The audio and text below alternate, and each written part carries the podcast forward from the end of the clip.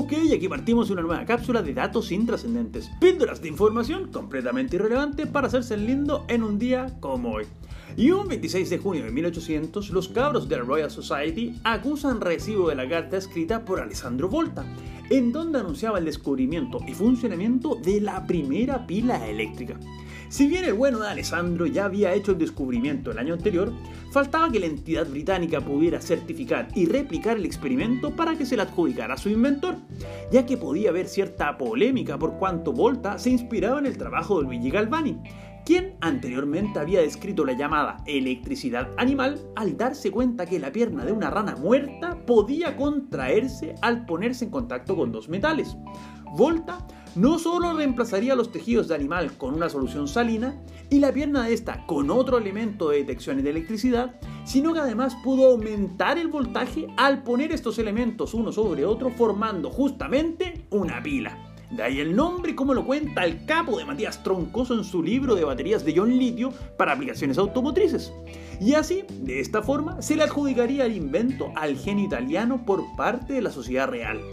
que no estaba relacionada, claro está, con el rey del rock, Elvis Presley, quien en un día como hoy, pero de 1977, daría su último concierto en el Indiana Market Square Arena de Indianápolis, y en donde, luego de deleitar a la audiencia con 21 canciones, apagaría para siempre su voz con la memorable Can't Help Falling in Love, ya que moriría el 16 de agosto de ese año a la edad de 42,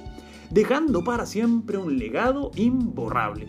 como el que empezaría a construir la buena de J.K. Rowling con la publicación de Harry Potter y la Piedra Filosofal,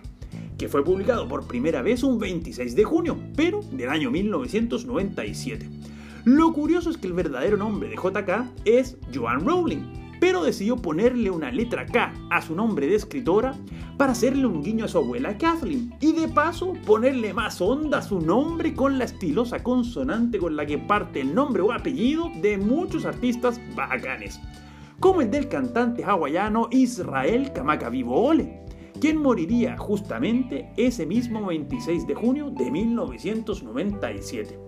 Recordado por su talento musical y las imborrables versiones de Somewhere Over the Rainbow o What a Wonderful World en ukelele, el bueno de Kamakawiwo'ole finalmente moriría a consecuencia de sus 340 kilos,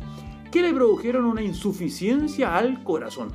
tal y como la que tuvo Mark Vivien Foe, futbolista camerunés que un día como hoy de 2003 se desplomaría en la cancha del Estadio Guerlain de Lyon, muriendo en forma casi instantánea, mientras jugaba con su selección un partido por la Copa Confederaciones de ese año contra Colombia, país al cual Chile dejaría atrás en semifinales para llegar a la final contra Argentina de la Copa América Centenario, jugado un día como hoy de 2016 en el MetLife Stadium en el estado de Nueva Jersey. El partido, recordado por un tapadón de Bravo y una definición a penales en donde el gato Silva demostró más clase que Leo Messi, significó además la segunda final consecutiva que el combinado tricolor le ganaba a sus vecinos trasandinos por el campeonato más importante de fútbol a nivel de selecciones de esta parte del continente.